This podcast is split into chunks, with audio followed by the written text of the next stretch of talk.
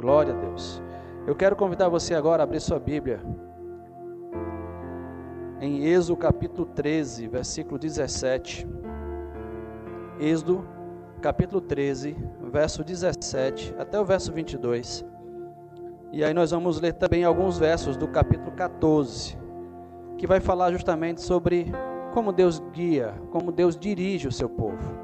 Nós entendemos, irmãos, que nós, nós estamos debaixo da, da direção do Senhor, da orientação do Senhor. Ele vem nos dirigir, ele vai nos levar para bom caminho, para um caminho seguro, por um caminho firme e reto. Embora às vezes eu não compreenda, você talvez não compreenda, mas Deus ele tem um caminho maravilhoso para a sua vida. E aí Deus vai nos ensinar um pouquinho sobre isso nessa noite. E aí o texto diz assim: Êxodo capítulo 13, versículo 17 em diante.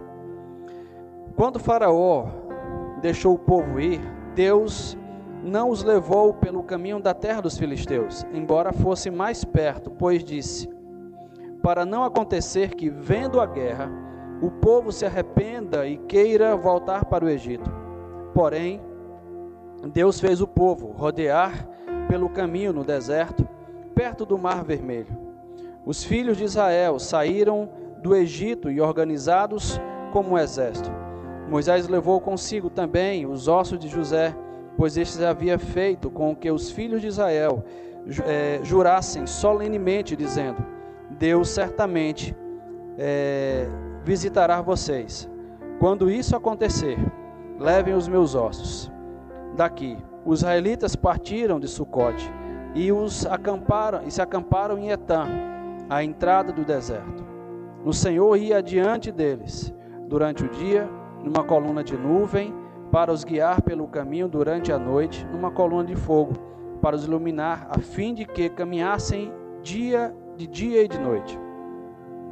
A coluna de nuvem nunca se afastou do povo durante o dia, nem a coluna de fogo durante a noite.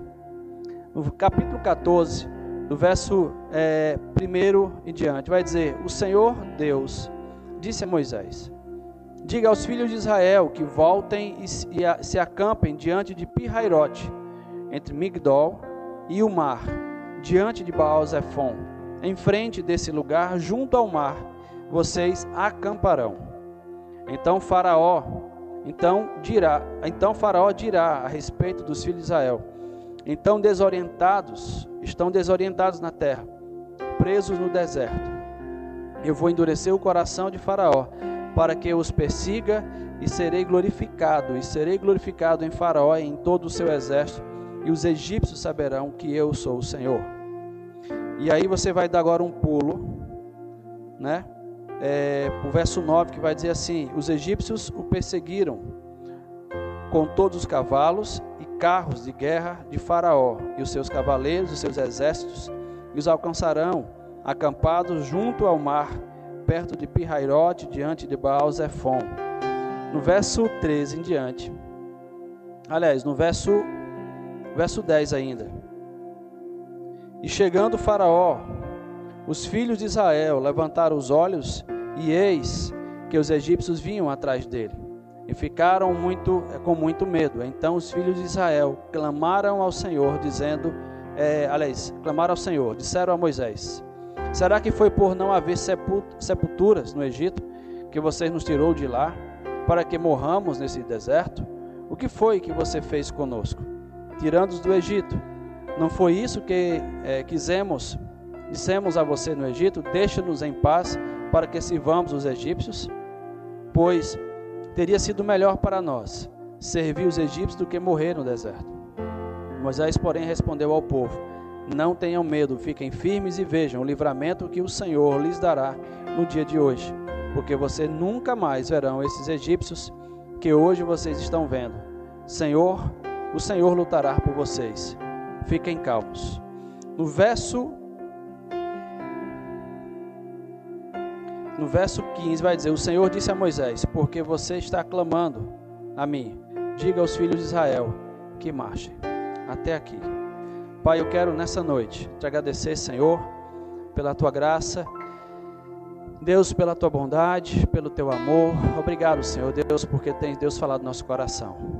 Aqui, Deus, me coloco, Deus humilde diante da tua palavra, Deus diante de ti, Senhor, te pedindo, Deus, que o teu nome seja exaltado, que o homem nesse momento, Deus, desapareça, que o teu nome, Deus, seja acrescido e crescido em nossos corações e nossos meios.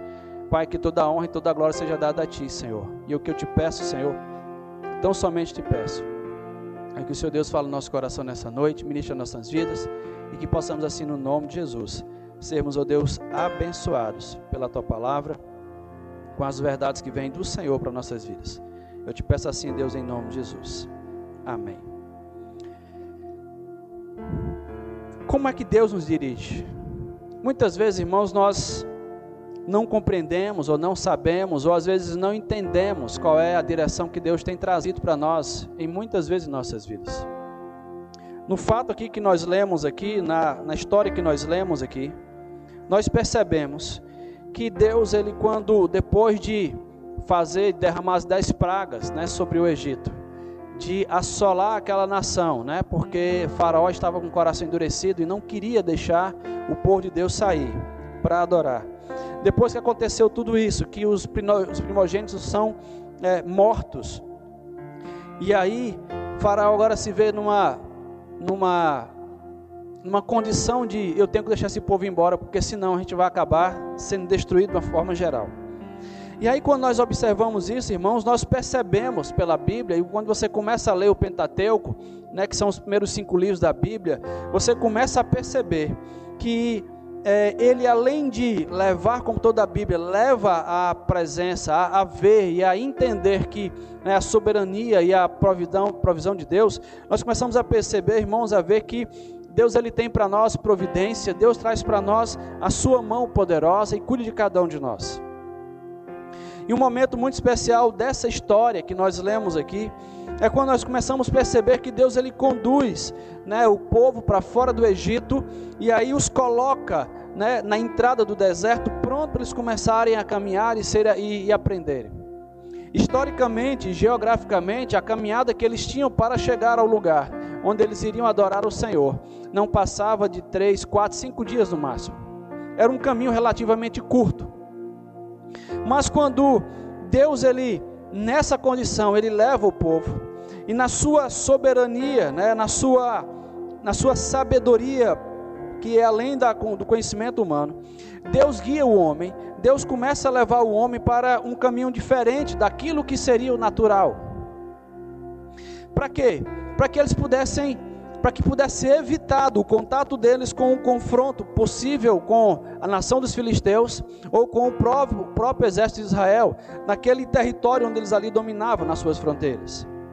E aí, irmãos, não se sabe de fato qual era a rota exata, mas o que se sabe é que Israel, ele quando é, está caminhando, está sendo levado por, por Deus, e aí você percebe pelo texto que você lê, que eles caminhavam dia e noite. Durante o dia tinha uma nuvem grande sobre eles, fazendo sombra, cuidando e direcionando eles para onde eles deveriam ir.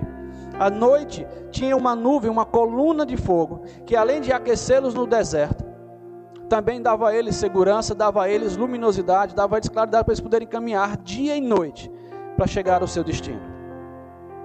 E aí, irmãos, o que a gente começa a perceber no desenrolar da história é que se aquele povo tivesse caminhado e tivesse ido para um lugar pelo caminho mais perto, o caminho mais curto, tivesse ido para um lugar onde eles encontrariam uma nação, uma nação dos filisteus ou o exército é, dos egípcios, talvez eles tivessem, como nós vimos aqui, tivessem vontade ou desejo de voltar ao Egito, e assim, não, nós não vamos enfrentar esse povo que não temos condição.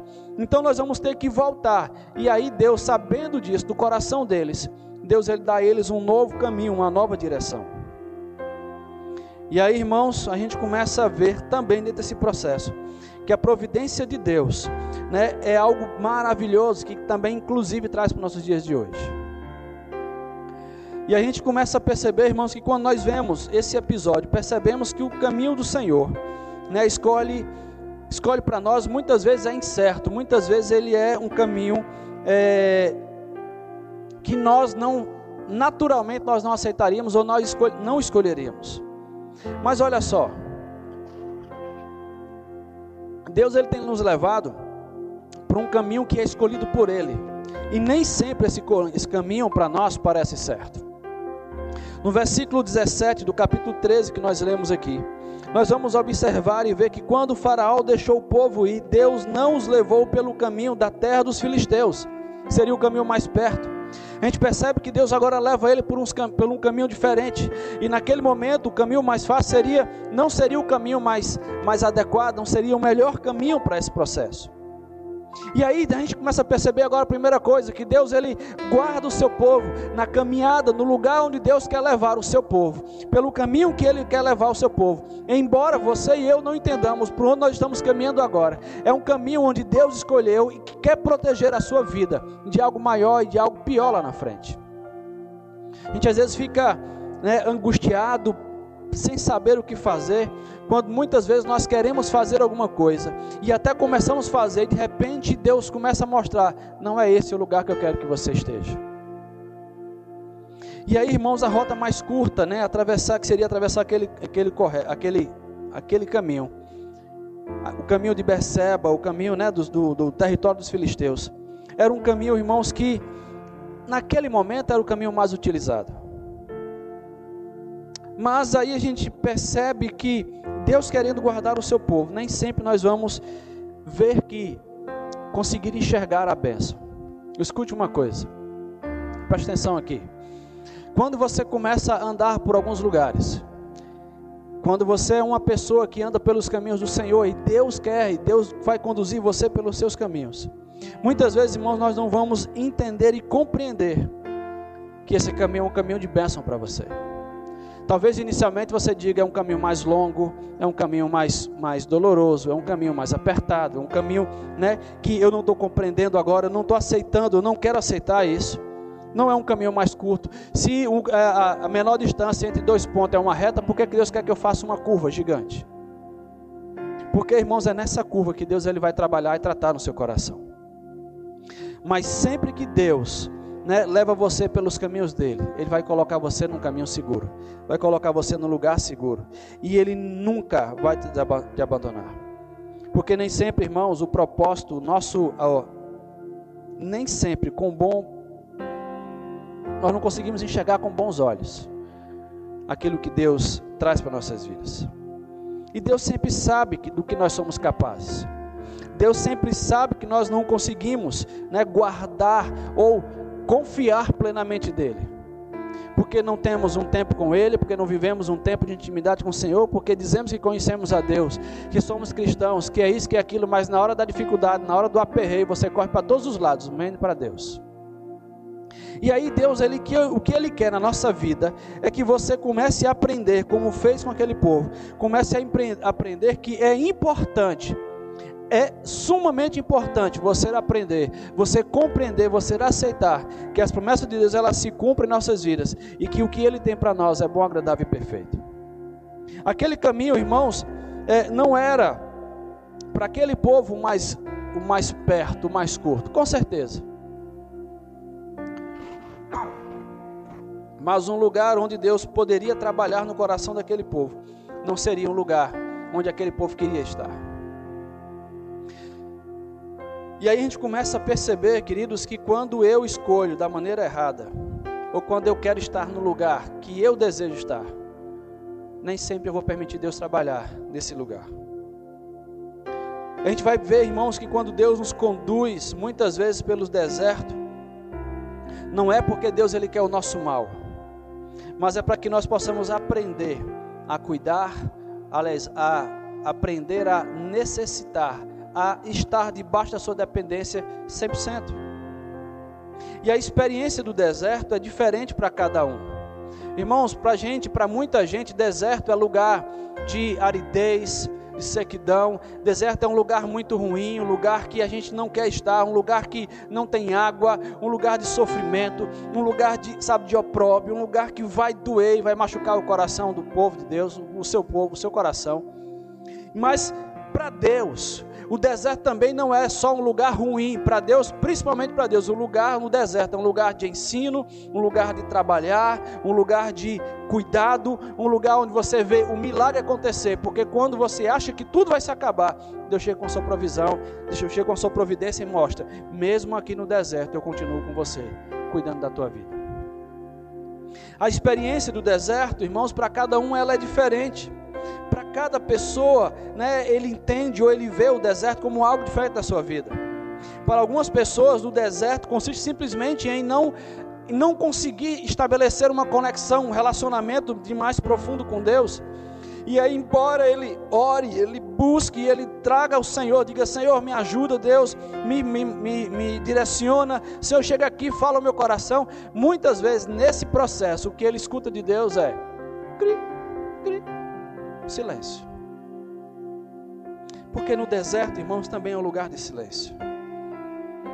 Estar no deserto é poder ter, escute, preste atenção. Estar no deserto é ter o privilégio de você poder né, buscar o coração de Deus que produz para você e produz em você um caráter mais forte, um caráter de força. Estar no deserto, irmãos, é quando você começa a entender que quando você busca a Deus, você está debaixo do cuidado dEle, você está debaixo do, da, da, mão dEle. De dia você está sendo guardado por uma nuvem, à noite você está sendo protegido por uma nuvem, uma coluna de fogo. É lá no deserto, irmãos, que no deserto que vai nos preparar para ter capacidade, condição de poder entrar na terra prometida.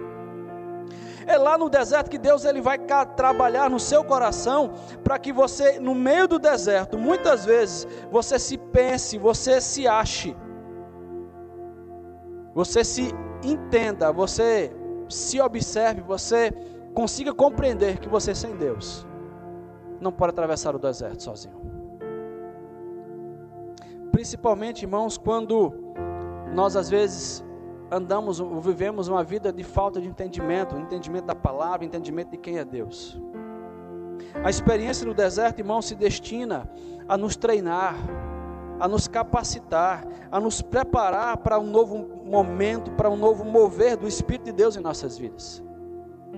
Você pode estar agora orando, buscando o Senhor, dizendo, apresentando a Deus tudo aquilo que você tem vivido, tem passado, e você talvez não compreenda o que está se passando, mas Deus com certeza, Ele tem algo maravilhoso, poderoso para a sua vida. O deserto que você talvez esteja entrando agora, ou que você já esteja nele, não é para a tua destruição, mas é para que você possa crescer e entender que Ele é o Senhor na sua vida e que vai te levantar fazendo você sair do deserto para entrar na terra prometida que Ele um dia prometeu.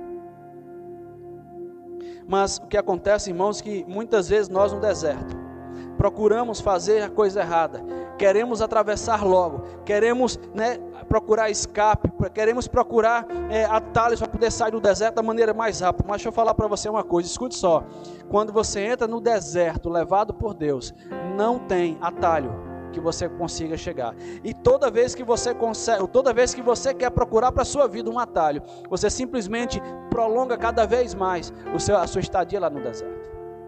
Então o que, eu, o que eu aprendo é nesse momento, irmãos, é que as minhas escolhas no deserto, as minhas atitudes no deserto, elas determinarão quanto tempo eu passarei no deserto, quanto tempo eu passarei lá aprendendo. O que Deus quer, irmãos, é que você tenha um coração moldável, um coração como está lá né, no profeta lá de Jeremias, que ele pega o, o, barro lá e na mão do oleiro, e aí ele quer que você tenha esse coração, que ele possa moldar, que ele possa trabalhar, que ele possa tirar aquilo que não presta, um coração, sabe, ensinável, é o que Deus deseja para você. Irmãos, os filhos de Israel, eles acreditavam que no deserto, estando no deserto, seria um castigo da parte de Deus para a sua vida. Eles não acreditavam que ali seria a mão de Deus ou a bênção de Deus sobre sua vida, mas eles estavam entendendo, achando que Deus estava castigando eles. E aí, quando chega, o interessante é que quando você começa a ler o capítulo 13, 14, eles vão chegar agora diante de Moisés, quando vão, são mandados espias para ver a terra. E quando chega lá, eles trazem um relato pessimista, um relato de murmuração, de reclamação, de dizer que eles não conseguiriam chegar diante, diante daquela terra porque havia um povo ali muito mais forte, mais preparado que eles. Quando nós tivermos o deserto, precisamos aprender ou fazer a escolha correta. Ou eu escolho olhar para as minhas limitações humanas e decidir não enfrentar as lutas que eu posso enfrentar, ou eu escolho a Deus, que vai dizer para mim: vá, porque eu sou contigo, e aquela terra é sua, porque eu te dei. Irmãos, eu preciso escolher na nossa, na nossa vida, nós precisamos ter escolhas. E a escolha que você fizer, a resposta que você colocar para Deus. Se você murmura e você diz que você não consegue, se você murmura e você não acredita em Deus, o que Deus vai pode dizer para você é: tudo bem. Vai ser do jeito que você acredita, do jeito que você crê. E aí, irmãos, Deus espera você se render aos pés dele, para que você possa voltar e ele fazer do jeito que você precisa, é, precisa ser feito.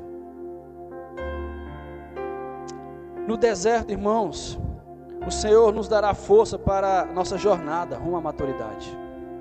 No deserto, Deus vai trazer para o seu coração, Deus vai mover o seu coração, para que você possa estar debaixo da dependência dEle. E tudo quanto Ele quiser, tudo quanto Ele quiser preparar no seu coração, Ele vai fazer, porque Ele vai transformar você numa pessoa forte, num vencedor, para a glória do nome do Senhor Jesus. Segundo ponto, as dificuldades no caminho de Deus. Será que Deus ele tem, ele quer dificultar o nosso caminho para estar na sua presença? Claro que não. Deus ele não quer possibilitar para você ou fazer com que você ande num caminho de tortura, num caminho de dor, num caminho de amargo. Não, pelo contrário. Irmãos, Romanos 5, Paulo quando escreve aos Romanos, capítulo 5, versículo 3 e 4, ele vai dizer assim: E não somente isso, mas também nos gloriaremos nas, nas próprias tribulações, sabendo que a tribulação produz perseverança, a perseverança a experiência, a experiência traz esperança. Deus ele não quer provar, ele não quer fazer com que o seu coração seja um coração, aliás, o seu caminho seja um, coração, um, um, caminho tortuoso, um caminho ruim. Mas Deus ele não quer dificultar a sua entrada na terra prometida, pelo contrário, Deus ele quer que você entre, mas ele não quer que você entre de qualquer jeito. Ele não quer que você entre de qualquer forma, Ele não quer que você entre com o coração sujo, com o coração murmurador, com o coração doente, com o coração, sabe, pronto a desistir. Não, não. Deus ele quer, irmãos, nos fazer pessoas fortes, pessoas capazes, e quando entrar na terra prometida, vai dizer: valeu a pena cada gota de suor, cada gota de sangue derramada, porque o Senhor nos prometeu e Ele está cumprindo a sua promessa em nossas vidas. Aleluia. E Paulo, irmãos, quando escreve aos Romanos, quis mostrar que a esperança, irmãos, não está naquilo que nós podemos ver, naquilo que nós podemos ser ou fazer. A nossa esperança precisa estar em Deus, embora as tribulações sejam grandes, porque o Senhor também não nos promete que teremos uma vida aqui é, facinho, mas Ele diz para nós que no mundo tereis aflição, mas tem de bom ânimo, porque eu venci o mundo, e Ele está trazendo para nós o entendimento de que, embora eu esteja vivendo uma luta, uma dificuldade, um deserto na minha vida seja muito grande, eu continuarei glorificando a Deus, adorando adorando o Senhor, porque eu sei que no final da minha caminhada eu verei o Senhor face a face. Irmãos, aquele povo não sabia o que era isso. Aquele povo não tinha entendimento do que era a presença de Deus. Eles passaram 430 anos sendo escravos, escravizados, lutando pela sua vida dia após dia, comendo das migalhas, comendo do que eles talvez podiam, podiam produzir. Eles viviam numa situação, irmãos, que eles era, eram, eles eram escravizados, eles eram obrigados a trabalhar para os egípcios. E eles só conheciam sofrimento e dependência dos seus senhores. Deus, Ele quando traz para nós a liberdade, Ele está dizendo: ó, tudo na sua vida todo tempo de escravidão, todo tempo de dor, todo tempo de enfermidade, todo tempo de maldade que aconteceu na sua vida, que levaram sobre você, que impuseram sobre você, vai ficar para trás, porque daqui para frente eu vou fazer coisas novas na sua vida. Então, quando Deus ele tira, tira o povo do Egito e bota o povo para caminhar no deserto, Deus estava dizendo: Eu vou preparar vocês, eu vou fazer com que vocês sejam um povo tremendamente abençoado. As pessoas que vão encontrar com vocês, as nações que vão se encontrar com vocês, terão medo de vocês, porque eu, o Senhor, mostrarei para eles que vocês são mais do que vencedores. E aí, irmãos, a gente começa a perceber que Deus ainda vai endurecer o coração do faraó, mas pastor, Deus já não já não estava bom demais, o pessoal está nem no deserto, e Deus ainda faz o povo, é, o faraó com o coração duro para poder ir perseguir novamente Israel, o povo de Israel. Sim. Por que isso? Porque ele queria mostrar, irmãos, de forma de, de, definitiva ao povo de Israel e ao próprio Egito que quem manda na história é o Senhor, o nosso Deus. E aí a gente começa a perceber, irmãos, agora o ataque do inimigo. O inimigo, quando ele quando Faraó se organiza para ir buscar de volta os seus escravos. Faraó não foi com cinco carrinhos, com dez carrinhos, com cinquenta soldados, não. Ele pegou todo o seu arsenal, pegou todo o seu exército, tudo que ele tinha, ele preparou, ele mandou para levar, para pegar, para recuperar de volta aquilo que era deles. Escute uma coisa, preste atenção. Quando Deus liberta você escra da escravidão do, do, inimigo, Deus ele não vai deixar com que o, o diabo, com que o inimigo das, das nossas almas, ele venha sobre sua vida e te destrua, a não ser que você queira, dê espaço para isso. Mas quando o inimigo vem com todas as suas forças para destruir, para tentar furiosamente te recuperar de volta, Deus ele pode mostrar quem é o Senhor na tua vida para que você compreenda quem ele é. No deserto, irmãos, o inimigo ele será, ele virá contra a sua vida, contra a nossa vida, tentando fazer você e eu desistir de continuar caminhando no Senhor. E aí por isso nós vemos sempre, né, ser tentados a, a, a ter queixas, a, a desistir. Ah, hoje eu não quero não, porque eu estou cansado. Ah, hoje eu não vou não, porque isso, porque aquilo. Ah, hoje, não, ah, hoje. E você encontra motivos para tudo. Para tudo. Estamos vivendo, irmãos, uma, uma época, um tempo em que né, o pecado da preguiça está no coração de muita gente. O pecado da preguiça não quer deixar você levantar cedo, não quer deixar você dormir cedo, não quer deixar você fazer algumas coisas que deveria fazer. E muitas vezes nós somos muito mais tentados a ficar inertes, parados, do que simplesmente continuar caminhando. E aí vem, irmãos, nossos temores, nossas queixas. Veja só, em Êxodo, no capítulo 14, no versículo 10 em diante, versículo 10 e 12. E chegando Faraó, os filhos de Israel levantaram os olhos. E aí, uma coisa que a gente percebe é: quando eles levantam os olhos, eles estão prestando atenção agora, não é mais no que Deus está fazendo, mas estão prestando atenção agora no que está vindo sobre sua vida. Faraó vinha né, atrás deles com todo o exército, vinha com ele todos os carros e cavalos e cavaleiros e, e, e né, soldados, vinha atrás de, de, do povo de Israel. E naquele momento, irmãos, quando eles veem, Israel levanta os olhos, e eis que os egípcios vinham atrás deles. E aí a, palavra de Deus diz que eles ficaram com medo, e então os filhos de Israel começaram a clamar ao Senhor. E disseram a Moisés: Será que foi por não haver sepultura no Egito que vocês nos tirou de lá, para que morramos no deserto? E aí, não, não, não bastava essa reclamação, essa murmuração, eles ainda falam: não foi o que dissemos a você no Egito, deixa-nos em paz, para que assim vamos egípcios, pois teria sido muito melhor. Tem muita gente, irmãos, que quando passa por um apertinho, quando passa por uma, uma, uma agoniazinha, quando passa por uma, uma, um aperreiozinho, começa a ver assim, ai, como era bom lá no passado. Presta atenção numa coisa, olha só uma coisa. Uma vez chegou um jovem para um pastor e disse: Pastor, quando eu era do mundo, quando eu era do mundo secular, quando eu não, eu não, eu não tinha aceitado Jesus, quando eu não estava na igreja, quando eu não caminhava na igreja, tudo para mim era mais fácil. Tudo era tranquilo, não sentia nada que eu estou sentindo hoje, não estou vendo nada do que eu estou vendo hoje na minha vida. Aí o pastor para, olha para ele e diz: É porque você era morto. Ele, o quê? É. Morto não sente nada. Mas a partir do momento em que Deus te ressuscita, você passa a viver, você agora passa a sentir o que pode acontecer na sua vida. Foi isso que Deus fez com Israel. Deus trouxe de volta a vida para eles. E eles estavam ali, infelizmente naquele momento, eles estavam com a mente de escravos. Quando nós deixamos, amado, de olhar para Deus, passamos a olhar para nossos inimigos, passamos a olhar para nossas, nossas dificuldades, passamos a olhar para tudo, aquilo que quer nos destruir e logo vem para nós o medo e as queixas. Logo vem para nós o medo de, né, do que vai acontecer. Mas naquele momento o povo de Deus estava sendo ensinado, estava sendo orientado, estava sendo, né, pedagogicamente cuidado por Deus para mostrar para eles quem era o Senhor detalhe dessa história que quando você começa a ler, você começa a perceber que nos capítulos anteriores, Deus ele manda dez pragas sobre o Egito, dez pragas que assolaram aquela nação, e o povo de Deus vê aquele povo passar por isso. E eles veem que quando Deus manda passar o espírito da morte, eles tinham é, pintado a, a, o, o, beiral da sua casa, o, a, como é que é o nome? O umbral das suas portas. E aí, com o sangue do cordeiro que tinha sido que tinha sido sacrificado na noite anterior. E aí o anjo da morte passa, to, pa, mata todos os primogênitos do Egito. Eles veem tudo isso acontecer, eles viram sarça caindo do céu, viram rã, viram piolho, viram mosco, viram grilo, viram tudo que tinha para ver. Deus mandando. E de repente aquele povo não consegue acreditar em Deus. Deus ainda tinha que tratar no coração deles.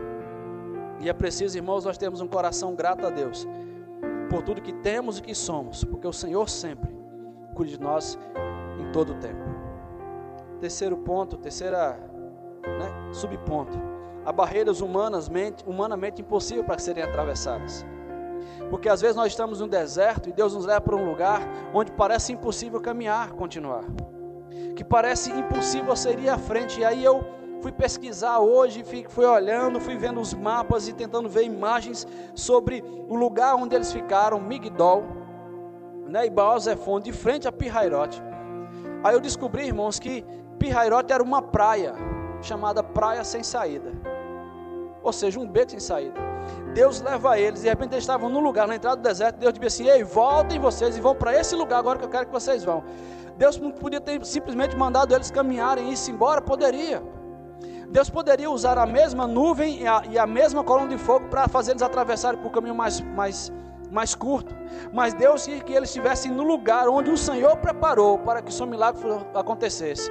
E aí é nesse lugar onde você está, é nesse lugar onde você se encontra hoje, que Deus ele quer que você veja a sua glória se manifestar na sua vida. Irmãos, é no lugar da bênção de Deus, é o lugar onde Ele quer, onde nós estamos, é onde Ele nos colocou quando nós somos submissos a Deus e queremos fazer a Sua vontade. Deus vai nos levar para um lugar que parece que humanamente é impossível nós termos conseguir alguma coisa. Você olha para um lado tem montanha, olha para o outro tem montanha, olha para frente tem mar, olha para trás vem o um inimigo atrás de você e você diz: e agora o que vai acontecer? Até quem diga: e agora quem poderá nos salvar?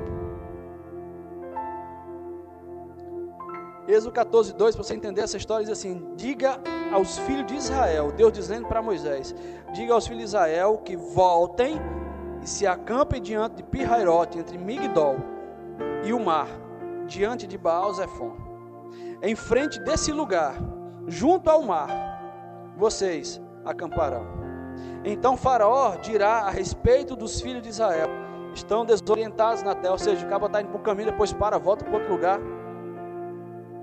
estão presos no deserto. Há momentos, irmãos, em nossas vidas que parece ser o fim. Parece que nada vai dar certo, que tudo vai se acabar. Mas na verdade, irmãos, é Deus trabalhando, é Deus te orientando, Deus te mostrando que Ele, o Senhor, quer se apresentar para você de forma mais íntima. O que é impossível aos homens, para Deus ele é muito simples. Lucas 1,37 Diz, porque para Deus não há nada impossível. Aí você em casa, você acredita nisso? Que para Deus não há nada impossível? Lembre-se de uma coisa: o impossível é apenas uma, é apenas uma das especialidades de Deus. Realizar o impossível é característica de um Deus que nós servimos que é maravilhoso e poderoso. E para Israel, irmãos, muita gente que né, estava naquele momento, às vezes com idade avançada, né, parecia ser difícil. Quando você começa a olhar o texto né, de Lucas, capítulo 1, 37, você vai ver o contexto da história. Você vai ver que Isabel, já idosa, de repente fica grávida agora daquele que anunciaria a vinda do Salvador. Para todo mundo aquilo parecia impossível, uma senhora já idosa ficar grávida. Mas ela fica grávida porque Deus tinha prometido. E Deus cumpre a sua promessa. E de repente aquela mulher quando né, vê isso acontecer na sua vida, talvez no coração tivesse sido perdida a esperança, talvez tivesse perdido sabe, o desejo, talvez pudesse, sabe, não tinha mais o que fazer.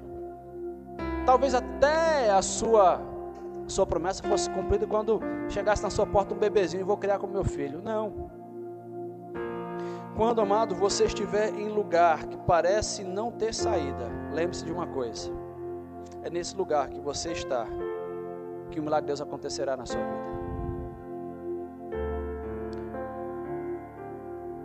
Quando nós ouvimos a ordem de Deus, marche, vá em frente. É nesse momento, irmãos, que a gente vai começar a perceber que Deus está dizendo para você: Eu vou fazer o impossível na sua vida. No versículo 15 de Êxodo 14, nós vamos ver que o Senhor disse a Moisés: Porque você está clamando, né? Porque você está pedindo a mim. Diga ao filhos de Israel que marchem. Ou seja, vão à frente. Deus está dizendo para aquele povo, irmãos, que você está parado aí fazendo o que clamando a mim? Exercite a sua fé.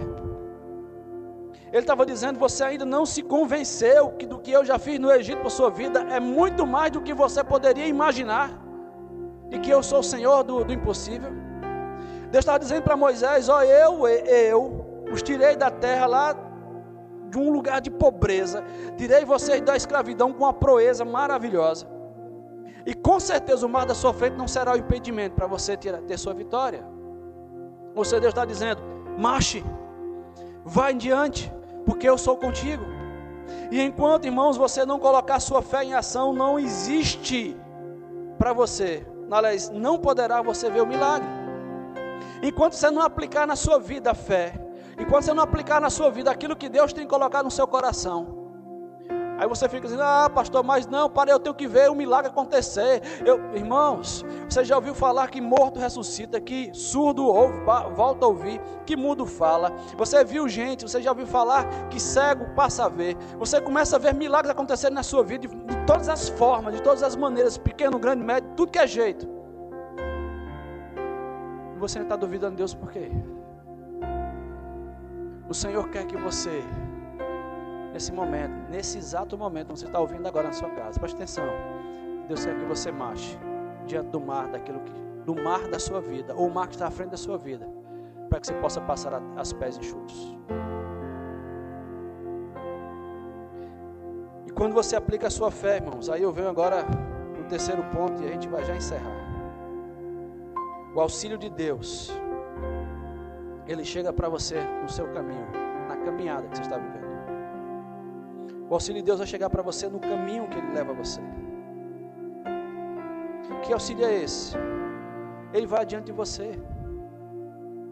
E aí, quando você começa a ler o texto, você vai ver no capítulo 13, versículo 21, que o Senhor ia adiante dele durante o dia, numa coluna de nuvens, para o guiar pelo caminho, durante a noite, numa numa coluna de fogo, para os iluminar, a fim de que caminhassem de dia e de noite.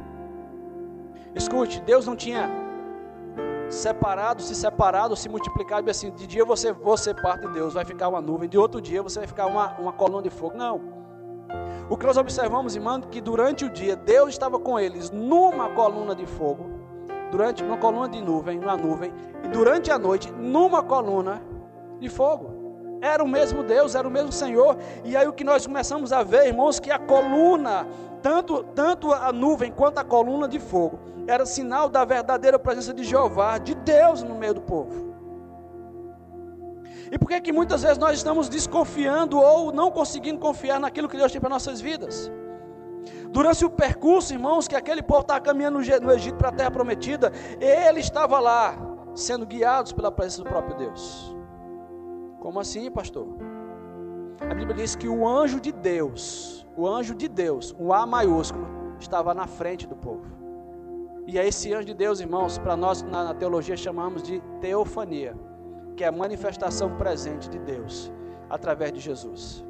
Manifestação humana de Jesus. Não pense você. Agora tem um detalhe. Não pense você que você vivendo essa vidinha que você está vivendo aí, achando que ah, tá tudo certo, tá tudo bem. Você que está nos escutando nessa noite ou está nos ouvindo de alguma forma. Escute uma coisa para você. Você não ache, você que você vivendo uma, um lugar sem compromisso, sem caminhar num determinado lugar, sem ter uma raiz, sem ter identidade, você está vivendo uma vida que Deus quer para a sua vida de jeito nenhum. Se você pensa que viver uma vida sem contato com Deus, ou pelo menos um contato mínimo com o Senhor, fará você acessar, entrar na terra prometida, você está enganado. Porque Deus diz que nós precisamos aprender a caminhar com Ele, a confiar, a confiar nele, a saber que Ele em todo tempo está conosco. E não nos abandona. Ah, mas eu já sei que ele, que ele está comigo, eu não preciso caminhar com ele, eu não preciso fazer, não preciso estar na igreja. Não, você não precisa estar na igreja, você precisa estar com Deus. E quando você está com Deus, Ele naturalmente leva você para caminhar numa comunidade que tem o mesmo pensamento, a mesma ideia e a mesma visão. Então Deus traz para nós, irmãos, entendimento que Ele que nos guia continuamente. E a coluna de nuvem nunca se afasta, nunca se afastou do povo durante o dia, nem a coluna de fogo durante a noite. E isso me traz a ideia de que a fidelidade de Deus, ela continua sempre sendo a mesma sobre nossas vidas.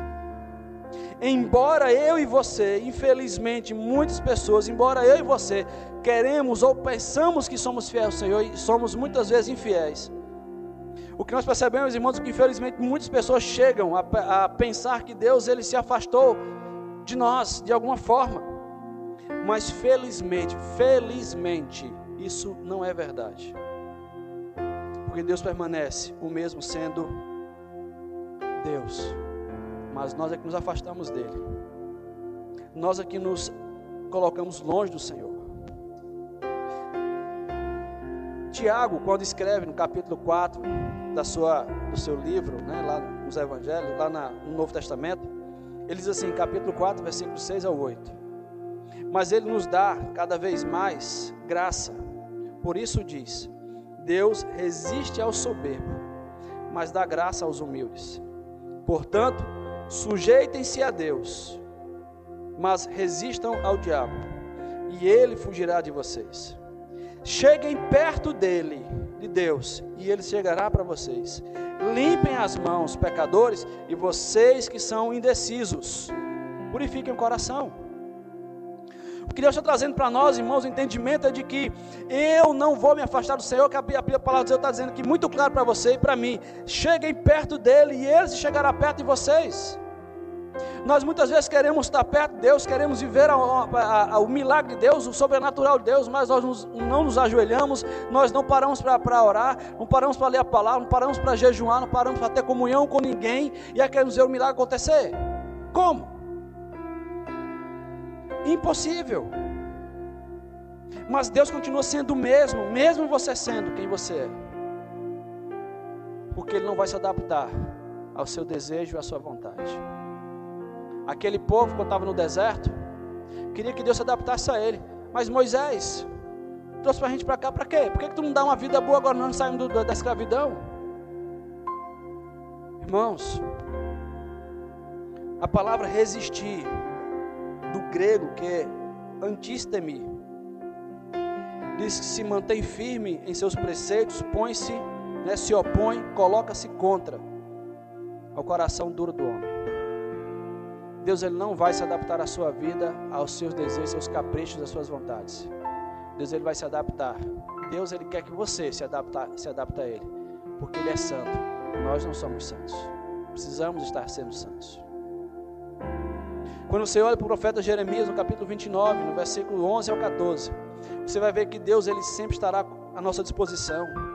Se nós o buscarmos de coração, que seus pensamentos eles são de paz, de esperança, né, a nosso respeito, que são mais altos que os nossos pensamentos.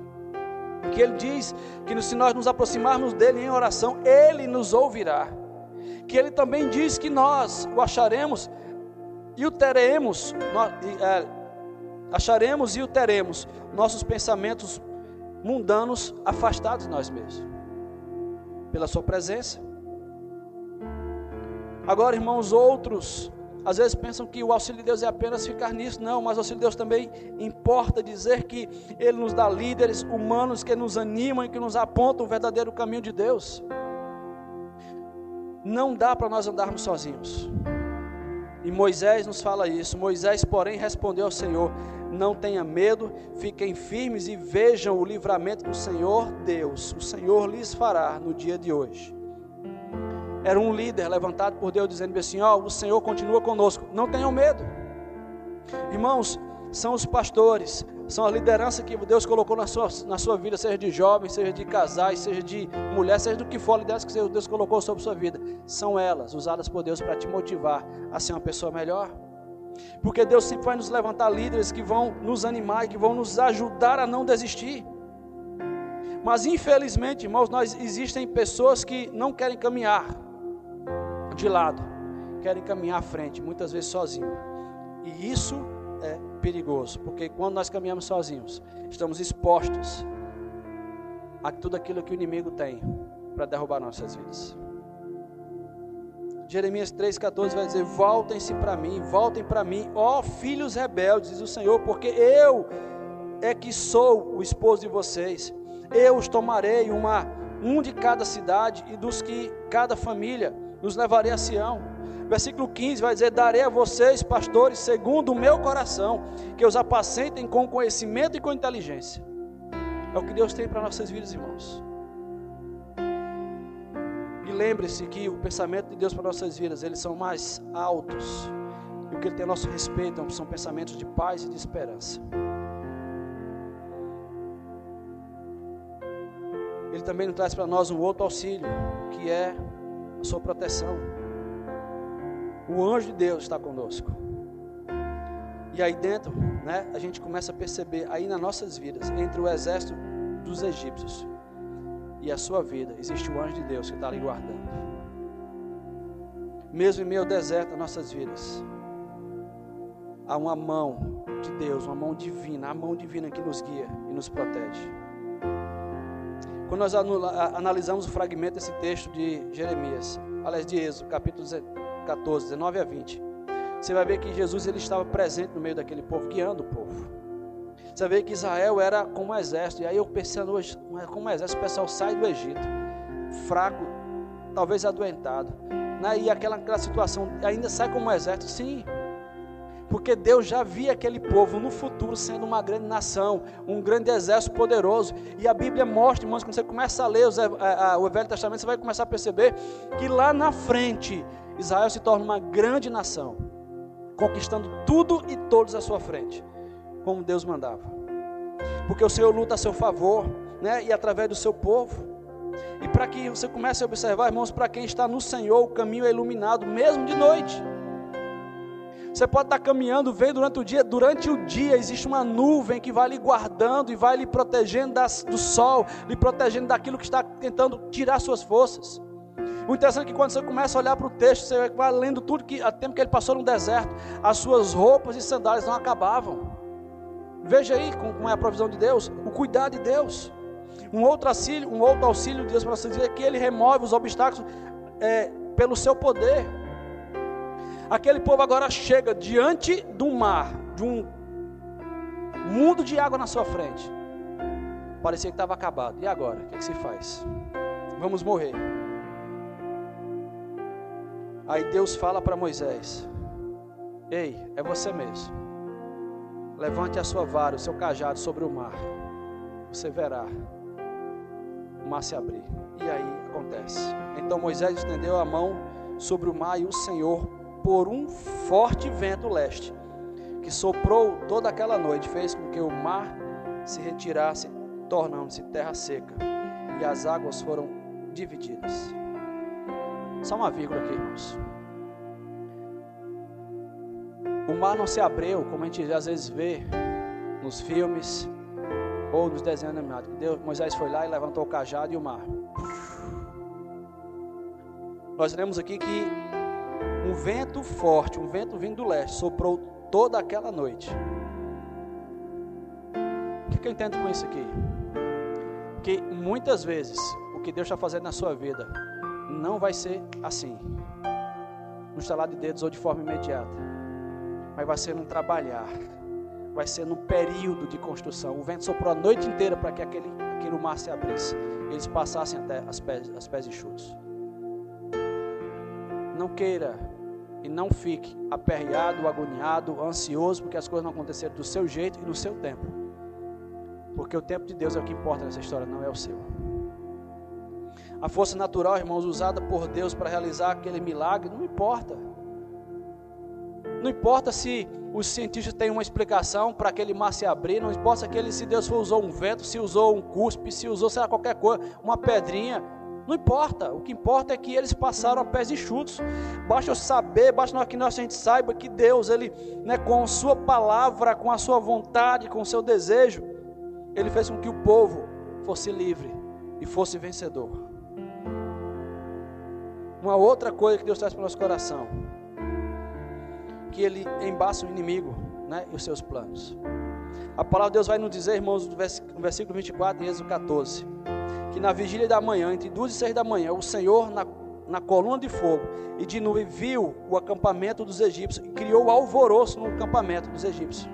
E a história diz que eles ficaram sem saber o que fazer. Né? Os, as horas ficaram mais difíceis de caminhar, estava tudo mais difícil. Ele livra os seus do perigo. E Deus, ele não, a gente não sabe se ele inverteu as águas ou se voltar de forma urgente. Mas que sabe, irmãos, que quando eles estavam passando, que eles passaram, os egípcios olharam para aquela, aquela situação, aquele marzão aberto. É nossa oportunidade, vamos caminhar junto atrás deles aqui, vamos conquistá de volta, vamos tomar de volta para nossas vidas, para nós. E quando eles estavam passando, a palavra de Deus disse que o mar se fecha sobre aquele povo, sobre aquele exército e os mata.